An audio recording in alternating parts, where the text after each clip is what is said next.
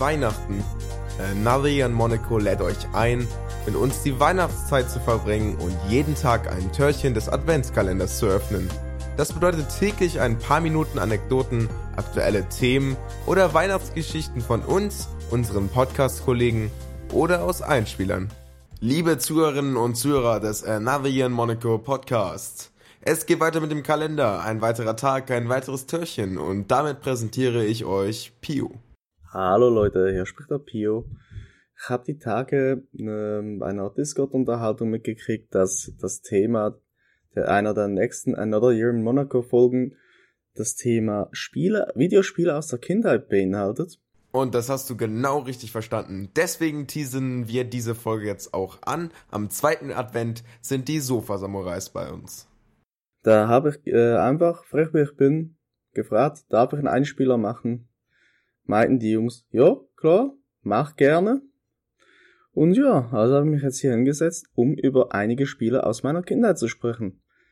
Ähm, habe jetzt einfach da ein paar rausgesucht, mir in meinem Kopf zurechtgelegt. Und wir fangen mal an mit, ähm, ja, meinen ältesten Erinnerungen ein bisschen, ähm, zwar damals mit dem N64, ähm, Diddy Kong Racing.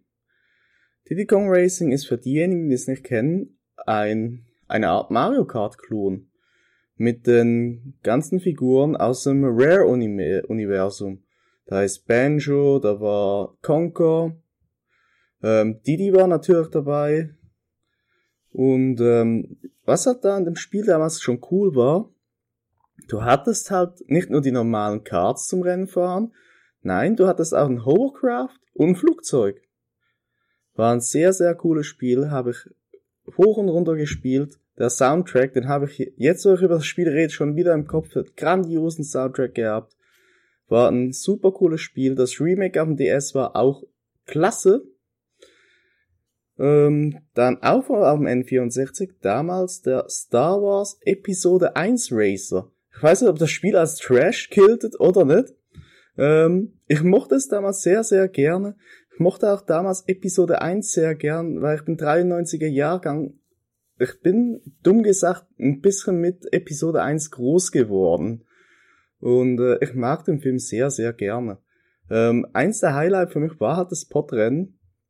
Und ähm, ja, es ist halt geil damals gewesen, als kleines Kind auf dem N64 die, äh, die Rennstrecke über Tatooine in äh, Anakings ähm, Podracer zu fliegen.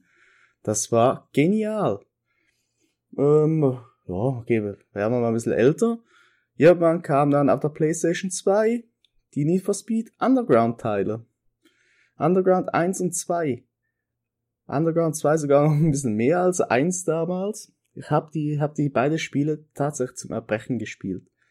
Ähm, ich bin, war schon aus äh, klein auf ein Auto nah mochte das immer sehr, sehr gerne. Angefeuert durch Serien damals wie Knight Rider, durch Filmereien wie äh, Ein toller Käfer. Ähm, natürlich kamen auch immer die Fast and Furious Filme. Die ersten drei finde ich heute noch gut. Was danach kam, da reden wir, rede ich lieber nicht drüber. Und Underground 2 ging halt voll in die Tuning-Schiene rein. Da hattest du halt Bodykits, du konntest Untergrundbeleuchtungen machen es war super. dass du, du hattest eine Open World und die Open World war das, was das Spiel für mich wirklich ähm, richtig, richtig krass gemacht hat. Ich war es mir halt noch nicht so wirklich gewöhnt, ein Spiel in der Open World zu fahren. Ich fand das genial. Dazu kam der grandiose Soundtrack. Ich meine, Riders of the Storm war so immer das erste Bild im Titelscreen. Das, ah, ich krieg Gänsehaut, wenn ich dran denk. War ein sehr, sehr schönes Spiel. Ähm, um mal ein bisschen von der Rennspielschiene wegzugehen, das letzte Spiel, was ich, auf das ich eingehen will, äh, da war schon ein bisschen älter, das war ein Nintendo DS, und zwar das Animal Crossing Wild World. Für die Leute, die Animal Crossing nicht kennen, das ist sozusagen eine Lebenssimulation. Du bist da in einem, ja, ich glaube, du sollst selbst einen Mensch darstellen Du kommst da in eine Stadt rein, die voller Tierbewohner lebt. Und ähm, das Ziel ist es eigentlich, sich einmal mit diesen Bewohnern da anzufreunden, Insekten zu sammeln, Fische zu sammeln, Pflan Pflanzen zu pflanzen und ja, das dein Haus einzurichtigen. Eigentlich, wenn man so hört, eigentlich ein sau langweiliges Spiel. War es aber für mich halt nicht, weil, ähm, ja, das können wahrscheinlich auch einige der Zuhörer nachvollziehen aus dem eigenen Leben. Er war damals nicht so der beliebteste in der Schule und ähm, da hat halt das Spiel wirklich reingegrätscht, weil die Dialoge wirklich, wirklich schön geschrieben waren. Du hattest schöne Aufgaben und du hattest wirklich das Gefühl, Teil dieser Stadt zu sein. Und das auf dem DS mit dieser, ja, heute kann man auch sagen, Scheißgrafik. Ähm, trotz allem, ich mochte das Spiel sehr, sehr gerne und ich bin auch sehr, sehr happy zu wissen, dass nächstes Jahr ein großer Titel davon für die Switch erscheinen wird. Also ich nehme jetzt einmal an, dass es nächstes Jahr sein wird. Jo. Ähm, bevor ich das hier beende, ich weiß halt nicht, wann die Leute das jetzt äh, anhören, also Luca und ähm, Alex. Ich habe einen kleinen Teamvorschlag. Wie wär's, wenn ihr noch darüber sprecht? Die Spiele aus der Kindheit, die man gespielt hat, aber schon damals wusste, Alter, ich eigentlich gerade Trash.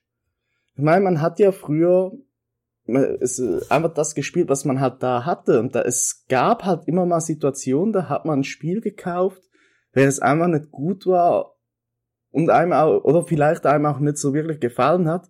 Man hat es dann aber trotzdem gespielt, weil man hatte ja sozusagen nichts anderes, was noch neu war, neu und glänzte, weil zum tausendsten Mal dasselbe Spiel durchspielen war dann auch ihr Mann, nee, ich will da was Neues. Ähm, ja, das soll es mir gewesen sein. Ich wünsche euch noch viel, viel Spaß mit der restlichen Folge. Tschö!